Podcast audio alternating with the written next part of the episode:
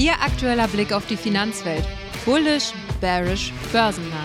Jetzt bei Campers Börse.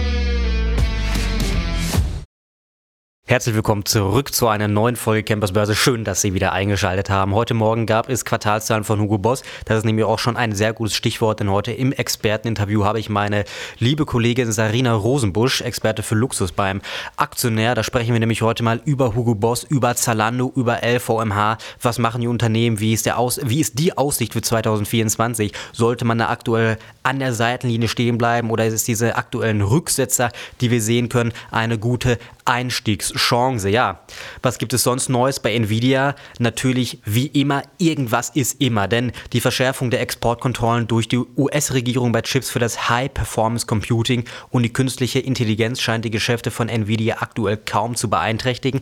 Ich hatte ja auch mit dem Herrn Söllner gestern drüber gesprochen, dass ja China vor ja, Ende letzten Jahres hat es ja da diesen großen Ausfuhrstopp äh, gegeben, hat Nvidia einfach neue Chips entwickelt, ja, etwas schwächer und hat dann gesagt, schaut mal hier, äh, die können wir doch eigentlich rausgeben, oder? Und bereits im Frühjahr soll die Produktion eines weiteren China-Chips starten und noch immer erwerben chinesische Institutionen eigentlich verbotene Ware. Heißt also, man hat da irgendwie einen Weg gefunden, wie man diese Exportkontrolle bzw. Exportverbot umgehen kann. Im Oktober, wir erinnern uns, hatte die US-Regierung ja die Exportbeschränkung von Chips nach China verschärft, damit auch den Verkauf einiger Nvidia-Halbleiter komplett verboten. Ähm, die Leistung wurde ja dann extra beschnitten. Unter anderem wurde dann der H2O-Chip produziert werden. Ähm, laut Medienberichten im zweiten Quartal 2024 dann auch schon in Massen. Fraglich bleibt allerdings, ob der abgeschwächte Chip auch ein kommerzieller Erfolg wird, weil man hat natürlich diese stärkeren Chips die damals nach China verkauft wurden, die dann eingeschränkt wurden, hat man natürlich nicht ohne Grund entwickelt und die Chinesen haben sie natürlich auch nicht ohne Grund bestellt. Also ob man sich da jetzt wirklich mit einem weitaus schwächeren Chip zufrieden geben wird, ist natürlich so die Frage. Konkurrenten wie Huawei hat mit ihren Ascent-Chips rasante Fortschritte gemacht. Zudem dürften die chinesischen Kunden bei Bestellung des H2O auch zögern, da sie wahrscheinlich zuerst die heimische Alternative testen werden. Wird natürlich auch etwas günstiger werden, kann ich mir gut vorstellen. Gleichzeitig scheinen die Exportbeschränkungen der US-Regierung nicht wasserdicht zu sein. Wir hatten es ja gerade gehört, die Chinesen schauen, äh, kaufen immer noch verbotene Ware ähm, chinesische Militäreinrichtungen, staatliche KI-Forschungsinstitute und auch Universitäten hatten laut der Nachrichtenagentur im vergangenen Jahr kleine Chargen von Halbleitern erworben, deren Ausfuhr eigentlich im Oktober verboten wurde. Darunter waren auch die Flaggschiffe H100 und A100. Ja, muss man mal schauen, wie sich das entwickelt. Nvidia werden wir auch mit Sicherheit nächste Woche nochmal mit meinem guten Kollegen Florian Söllner ansprechen. Da sehen wir uns dann nämlich, nee, am Mittwoch, am nächsten Mittwoch, also nicht morgen, sondern nächste Woche Mittwoch, sehen wir uns mit meinem lieben Kollegen Florian Söllner nochmal bei Campers Börse auf YouTube. Dann dieses Mal auch, da sollten Sie auf jeden Fall reinschalten. Wir sprechen Tesla an, wir sprechen Nvidia an. Was gibt es Neues? Denn bei Tesla gibt es echt interessante Neuigkeiten. Bitcoin ETF wurde ja zugelassen, Sie haben es alle mitbekommen. Jetzt ist die Frage, was gibt es da wirklich für ein Handelsvolumen? Es ist ja erst ja, nicht so ganz bekannt gegeben worden, wie viel Umsatz wirklich gemacht wurde, beziehungsweise wie groß das Handelsvolumen war, inwieweit frisches Kapital in den Markt geflossen ist. Da gehen die Meinungen der Experten auseinander. Die Analysten von JP Morgan sehen zunächst eher eine Umverteilung aus anderen Krypto-Investments. Grundsätzlich sieht die Investmentbank durchaus Nachfrage beim Bitcoin-ETF in den USA und traut den neuen Produkten Zuflüsse in Höhe von 36 Milliarden Milliarden Dollar zu. Dem Optimismus vieler Marktteilnehmer, dass durch die Zulassung der Bitcoin-ETFs viel frisches Kapital in den Kryptomarkt fließen wird, stehen allerdings die Analysten skeptisch gegenüber. Sie rechnen halt damit, dass zunächst Primärkapital aus anderen Finanzprodukten auf den Bitcoin, beispielsweise auch Future-Kontrakte oder Fonds, abgezogen und in den neuen ETF investiert werden. Dazu muss man natürlich auch sagen, dass man Private Equity, äh, große Versicherungsfonds oder Gesellschaften, die vorher einfach keine wirkliche Möglichkeit haben, in den Bitcoin direkt zu investieren, da sie ja große Regular, also sich an Regularien halten müssen äh, und dann nicht einfach in irgendwas investieren dürfen, können natürlich jetzt auch Multimillionen Euro oder sogar Milliarden in den Bitcoin ETF mit reinpumpen. Man sollte also wirklich abwarten, was da die nächsten Wochen und Monate bringen. Ich sage mal jetzt einfach nur eine ähm, Klar, haben die darauf gewartet, ist keine Frage. Aber das Halving steht ja jetzt im April auch nochmal drauf an. Und ich denke mal, jetzt zwischen heute und April, da werden wir, sage ich mal, so mit die, die ja, die größte Umverteilung, sage ich mal, an Kapital im Kryptomarkt sehen. Und äh, ja, da wird man einfach, denke ich mal, abwarten können. Aber die Aussichten sind weiterhin positiv, so wie es wir schon letzte Woche mit meinem guten Kollegen äh, Nikolas Kessler im Bitcoin ETF Podcast besprochen hatten. Ich wünsche Ihnen viel Spaß mit dem Experteninterview. So, jetzt geht's weiter mit dem Experteninterview mit meiner lieben Kollegin Sarina Rosenbusch. Schön, dass du heute zum ersten Mal da bist. Ja, hallo Erik, danke. Äh, wir sprechen so ein bisschen über die Luxusbranche, äh, beziehungsweise LVMH, Burberry, Hugo Boss. Das ist ja so, sag ich mal, wo du zum größten Teil engagiert bist. Heute Morgen hat's äh, ganz frisch die Quartalzahlen von Hugo Boss gegeben. Die sind ja, soweit ich es gesehen hatte, ganz gut ausgefallen. Allerdings, wir haben es jetzt 11.35 Uhr. Wir stehen ungefähr 12,5 Prozent im Minus mit der Aktie. Woran liegt das denn? Ja, also Hugo Boss ist heute leider im Lack Schlusslicht. Die Zahlen waren eigentlich ganz gut. Also es war ein neues Rekordjahr, was Hugo Boss da markiert hat. Der Umsatz kletterte um 15 Prozent auf 4,2 Milliarden Euro. Damit rückt dann auch wieder diese 5, Millionen, 5 Milliarden Euro Marke äh, in Reif Reichweite, die eben bis 2025 erzielt werden soll. Es war auch das beste Schlussquartal der Geschichte. Allerdings ähm, gab es kleine Probleme beim operativen Ergebnis. Das ist zwar um 17 Prozent geklettert auf 121 Millionen Euro, aber es lag eben unter den Analystenerwartungen von 129 Millionen Euro. Und ja, das haben die Anleger scheinbar gleich abgestraft, 12 Prozent im Minus. Obwohl natürlich Hugo Boss sich trotzdem gut entwickelt hat, gerade in den Zeiten der Konsumflaute, wo ja viele andere Konzerne auch ein Minus beim Wachstum ja. einfach äh, generiert haben hat ähm, Hugo Boss eigentlich wieder zugelegt, hat natürlich auch hohe Marketingkosten, weil ja viel auch in die Arbeit mit Influencern, äh, TikTokern investiert wird, könnte natürlich auch daran liegen. Ähm, aber ja, das starke Markenimage überwiegt eigentlich bei Hugo Boss. Und bisher gab es auch keine ähm, Kurszielsenkung der Analysten. Ja, ich sag mal, ja, hoffentlich kommen die nicht noch im Laufe ja, des Tages nicht. oder morgen. Da muss man dann drauf achten. Ähm, was würde, wie gesagt, die Zahlen wurden ja zum größten Teil getroffen. Das mit den hohen Werbeausgaben hatte ich auch gesehen. Meinst du denn, das ist dann auch eine Aktie für die Zukunft oder sollte man, wie gesagt, echt mal drauf äh, abwarten, was die Analysten jetzt in den nächsten Tagen sagen? Oder ist das jetzt, sage ich mal, ein gutes Gap, ein guter Kursrücksetzer, wo man einsteigen sollte? Also die bisherigen Analysteneinschätzungen waren eigentlich ganz gut, also waren eigentlich genauso äh, Umsatz super gestiegen, nur halt, dass das Ergebnis ein bisschen hinter, hinterher zurücklag, aber sie sind auch alle bei ihren Einschätzungen geblieben, also viele hatten ihre Beiempfehlung jetzt beibehalten und deswegen äh, würde ich jetzt einfach abwarten, bis ähm, die Aktie eben genug abgestraft wird und dann ist eigentlich schon noch eine Kaufchance. Ja, das hört sich ja gut an. Dann äh, gehen wir mal weiter mit Zalando. Da, sie, da werden die, die Aussichten und auch das Ergebnis, was wir aktuell haben, ist natürlich nicht so gut. Wenn man sich mal den Chart von den letzten Monaten und Jahren auch schon anschaut, dann sollte man ja, oder würde man ja, wenn man die Aktie nicht kennt, eigentlich sofort auf Abstand gehen. Ja, ähm, wobei die Kursziele, hatte ich gesehen, überliegen eigentlich ganz schön ordentlich. Wir sind da so im Rahmen von 15 bis 150 Prozent im Plus, was die Kursziele da so angeben. Kannst du noch mal da zusammenfassen, vielleicht die letzten Monate, was es da überhaupt für Probleme gab, dass es so schlecht gelaufen ist? Ja, also Zalando, äh, großer DAX-Verlierer, ähm, ist jetzt auch schon wieder äh, beim Ausgabepreis aus dem Herbst 2014 beim IPO. Also wenn man die Aktie jetzt einfach so anschaut, spricht wirklich gar nichts dafür, muss ja, man genau. so ganz ehrlich sagen. Deswegen hatte ich sie mit genau, reingenommen. Ähm, wenn man jetzt auch auf die Probleme geht, also das größte Problem von Zalando ist eigentlich Profitabilität. Also Zalando konnte jetzt im dritten Quartal zwar den Verlust reduzieren auf 8,2 Millionen Euro von 35,4 Millionen Euro, aber steckt eben weiter tief in den roten Zahlen.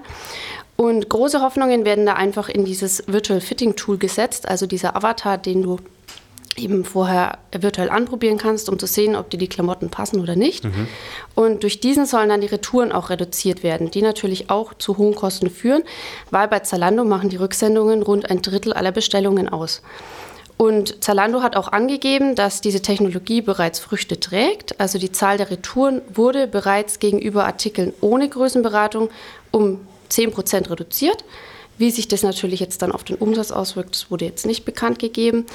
Ähm, die Prognose für 2023 hat Zalando auch erst gekappt. Also der warme Herbst hat sich wohl schlecht auf die Verkaufszahlen ausgewirkt. Und der Umsatz, der dürfte jetzt auch im besten Fall bei rund 10,3 Milliarden Euro stagnieren, im schlechtesten Fall sogar auf 10 Milliarden Euro zurückgehen. Also die Zahlen machen jetzt auch nicht gerade ähm, positive Ausblicke, sage ich jetzt mal. Mhm, ja. Ähm, wenn man Zalando jetzt alleine als Unternehmen betrachtet, ist natürlich dieses Virtual Fitting Tool eine große Hoffnung, wo Zalando einfach auch weit vorne ist mhm. unter den ganzen Modeunternehmen. Ähm, man kann auch sagen, Zalando hat 50 Millionen aktive Kunden, was natürlich eine gute Basis ist. Muss man aber auch wieder genauer hinschauen und sehen, dass eben im Jahresvergleich trotzdem schon wieder 100.000 Kunden verschwunden sind. Also es ist jetzt kein Weltuntergang bei der großen Zahl, aber es zeigt halt trotzdem, dass Zalando viele Baustellen hat, wo auch kein Wachstum mehr stattfindet, wo halt ein Rückgang dann einfach ja. immer wieder dazukommt. Und ja, sollte man schon kritisch also das, das mit den äh, zwei Drittel, Rück, äh, beziehungsweise ein Drittel der hm. Gesamtsendung, die Rücksendung ausmachen, ist schon eine ganze Menge. Das ist also eine Menge, ja. Das und wirklich, das kostet natürlich auch. Natürlich. Aber wie gesagt, wenn man da mit diesem ähm, Tool, äh, dieses Fitting-Tool, wenn man da jetzt schon, sage ich mal, bei 10% ist, rückläufig der, der Rücksendung, das ist ja vielleicht dann doch ein ganz, eine ganz gute Aussicht für die Zukunft. Vor allen Dingen, wenn man das ja, sage ich mal, so ein bisschen als, du hattest es gerade gesagt, wenn man Zalando nur als Unternehmen äh, betrachten würde, so ein bisschen vielleicht auch als Alleinstellungsmerkmal von Zalando aktuell mhm, mhm, äh, betrachten könnte, dann noch vielleicht so als Frage, die Analysten haben ja immer noch gute Kursziele, beziehungsweise haben sie jetzt auch noch nicht revidiert. Die müssen ja irgendwas eigentlich noch in der Aktie dann sehen, oder? Ja, also da gehe ich eben davon auch aus, dass es zum einen eben dieser Vorreiter, die Vorreiterrolle ist, die Zalando hat in mhm. diesem äh, KI-Tool. Dies, das ist ja momentan auch noch in der Beta-Phase, also es ja noch, wird ja noch getestet, entwickelt sich immer noch weiter, also da kann man schon noch was erwarten davon. Und es ist auch so, dass dieser Einzelhandel sich ja immer mehr ins Internet verlagert. Also Zalando, da spielt sich ja alles im Internet ab, die haben ja keine einzelnen Stores. Ja.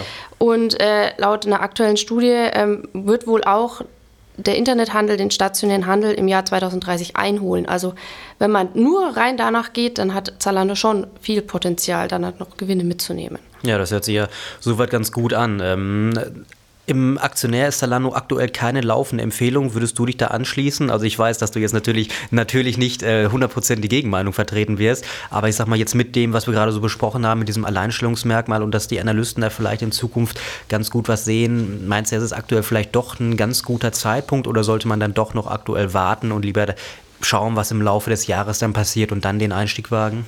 Ja, also ich würde auf jeden Fall warten, einfach aufgrund des Chartbilds. Die nächsten Zahlen kommen auch im März. Also bis dahin mhm. kann man auf jeden Fall nochmal abwarten. Und solange die Aktie jetzt immer weiter in die Tiefe rauscht, würde ich da auf keinen Fall einsteigen. Ja, das ist ja tatsächlich auch nicht gar nicht mal mehr so lang. Genau. Dann lass uns mal über die, über die richtigen Big Player sprechen. LVMH geht es nämlich drum. Äh, wir hatten jetzt vor, am letzten Freitag hatte Burberry ja Zahlen vorgelegt und den Anlegern eigentlich einen kleinen Schock eingejagt. Man erwartet nämlich, dass das aktuelle Geschäftsjahr, was jetzt am, lass mich nicht lügen, am 30. März ist, ist es vorbei. Äh, anstatt 550 bis 670 Millionen Euro waren vorher als, ja, als Prognose ausgegeben. Und jetzt rechnet man damit, dass man nur 410 bis 460 Millionen Dollar verdienen wird. Das ist natürlich, sage ich mal, ein ganz schön ordentlicher Einbruch. Was waren da die ausschlaggebenden Punkte, dass das jetzt auf einmal so kam? Ja, also nochmal zur kleinen Einordnung. Äh, das wirkt jetzt noch drastischer, wenn man sich das Vorjahr anschaut. Da gab es eben einen Gewinn von 634 Millionen Pfund. Und selbst wenn man jetzt von diesen 460... Pfund, genau, ich habe gerade Dollar gesagt, ja, Entschuldigung. Pfund, genau. Pfund selbst wenn man von diesen 460 Millionen Pfund ausgeht, ist natürlich schon eine große Lücke. Ähm, der Grund waren eigentlich enttäuschende Umsatzzahlen in den letzten 13 Wochen des Jahres. Also da ist der Erlös einfach... Ähm, 7% lag er unter den Erlösen vom Vorjahreszeitraum. Ähm, hauptsächlich aufgrund einer schwach verlaufenden Weihnachtssaison hat Burberry bekannt gegeben. Da waren auch alle Absatzgebiete betroffen, besonders die wichtige Region Asien-Pazifik. Also ja, die Leute haben einfach weniger eingekauft. Eigentlich quasi mit der stärkste Markt. Ne? Ich sag mal gerade, ja, Asien genau. ist ja für die Luxusmarken, auch für Louis mhm. Vuitton, Gucci etc., ist es ja mit der größte Markt weltweit. Genau. Und äh, wenn da natürlich der Umsatz zurückgeht, dann macht das natürlich ein großes, einen großen Punkt aus. Ne? Genau. Äh, haben wir denn, sag ich mal, jetzt bei LVMH, die sind ja, sag ich mal, auch ein bisschen breiter aufgestellt, was die Luxusbranche angeht, haben wir da ein ähnliches Bild oder kann sich der Konzern eben durch diese Markenvielfalt hervorheben? Also es erinnert schon ein bisschen was äh, an die Situation im Oktober, als LVMH ja seine enttäuschenden Umsatzzahlen äh, bekannt gegeben hat, weil das auch die Luxusbranche enorm unter Druck gesetzt hat. Das hat sich auch sehr auf die Konkurrenten ausgewirkt. Und ähm, ist aber natürlich trotzdem was anderes, weil LVMH einfach die Nummer eins in der Branche ist. Und da war natürlich die Enttäuschung noch viel größer, weil sich da die Analysten viel mehr davon erwartet hatten. Ähm, LVMH hatte zwar eigentlich keinen Umsatzeinbruch, also der Umsatz ist, hat sich ein bisschen erhöht auf 20 Milliarden Euro, allerdings nur von 19,8 Milliarden Euro auf 20 Milliarden Euro. Und es gibt einfach mehrere Gründe dafür, dass es jetzt momentan in der Luxusbranche nicht so läuft. Also in den Corona-Zeiten gab es einfach diesen Luxusboom, da sind die Aktien angestiegen, da sind die Gewinne gestiegen und jetzt ist einfach ein bisschen Normalität wieder eingekehrt. Dazu kommt natürlich, dass das Gesparte aus den Pandemiezeiten jetzt auch wieder aufgebraucht ist. Gerade natürlich die aktuelle Situation mit der Inflation, die hohen Zinsen, da überlegen Klar. sich die Leute einfach zweimal, ob sie jetzt wirklich eine teure Handtasche kaufen oder nicht. Mhm. Ähm, und die Luxuskonzerne haben natürlich auch immer so ihren Plan verfolgt. Sie setzen auf die Top-Kunden, also auf die reiche Kundschaft, erhöhen immer weiter die Preise, statt sich auch auf Neukunden äh, zu konzentrieren. Ja. Und das ist natürlich jetzt auch ein bisschen, ähm, hat dazu beigetragen, dass viele Top-Kunden jetzt auch gesagt haben, okay, wir können uns jetzt die ständigen Preiserhöhungen jetzt vielleicht auch gar nicht mehr leisten. Ähm, dazu muss man aber auch sagen, dass die Aussichten für die Luxusbranche 2023 eigentlich recht positiv sind. Also die Beratungsgesellschaft Bain Company rechnet mit einem Wachstum von rund 8 bis 10 Prozent auf 362 Milliarden Euro. Man muss aber sagen, man hat schon in diesem Jahr eben gemerkt, dass sich das Wachstum immer mehr abgeschwächt hat. Also im dritten Quartal waren es nur noch 4 Prozent Wachstum, davor waren es 12 Prozent. Und für 2024 sind die Aussichten schon ein bisschen schlechter geworden. Da soll dann nur noch ein niedriges bis einstelliges Wachstum erreicht werden. Aber LVMH, wie gesagt, ist die Nummer eins der Branche, also da kann man eigentlich nichts falsch machen. Ja. Ähm, nur man kann natürlich jetzt, wenn man sagt, man das hat Interesse an der Aktie, man kann eben schauen, ob sie nicht noch weiter fällt. Also jetzt seit Jahresstart hat sie rund 7% verloren. Mhm. Man kann da durchaus sagen, man wartet so auf das Limit bis 620 Euro, aber LVMH wird es immer geben. Ja, gut, Burberry, sage ich mal, mit, dem, mit den schlechten Zahlen und hat er jetzt natürlich ja. dabei getragen. Hugo Boss natürlich heute auch noch. Ich denke mal, die nächsten, die, gesamte nächste Woche wird es wahrscheinlich jetzt nicht so positiv aussehen. Mhm. Aber du hattest ja gerade gesagt, die Aussichten für die Luxusbranche für dieses Jahr sind eigentlich soweit ganz gut, 7 bis 10 Prozent Wachstum. Ähm, dann brauche ich eigentlich die letzte Frage gar nicht mehr stellen. Lohnt sich ein aktueller Einstieg oder sollte man in Zukunft noch eher mal auf doch noch mal einen kleinen Rücksetzer hoffen? Aber ich denke mal, um das jetzt zusammenzufassen, ich will es dir nicht vorausnehmen. Äh, ich hatte es gerade gesagt, wahrscheinlich mindestens noch mal ein bis zwei Wochen vielleicht abwarten, oder? Also momentan ist das Umfeld Umfeld halt einfach äh, schlecht. Ja, ich würde noch mal abwarten. Das wird wahrscheinlich noch ein bisschen runtergehen, aber wie gesagt, so bei 620 Euro oder so kann man auf jeden Fall dann einsteigen. Super. Dann danke ich dir für deine Einschätzung. Schön, dass du da warst. Dankeschön. Äh, ja, und liebe Zuhörer, bei Ihnen bedanke ich mich, dass Sie heute wieder dabei waren. Wir hören uns morgen in der nächsten Folge Campers Börse. Machen Sie es gut. Bis dahin.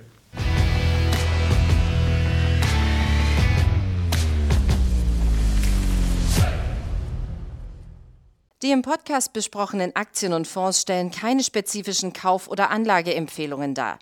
Die Moderatoren oder der Verlag haften nicht für etwaige Verluste, die aufgrund der Umsetzung der Gedanken oder Ideen entstehen.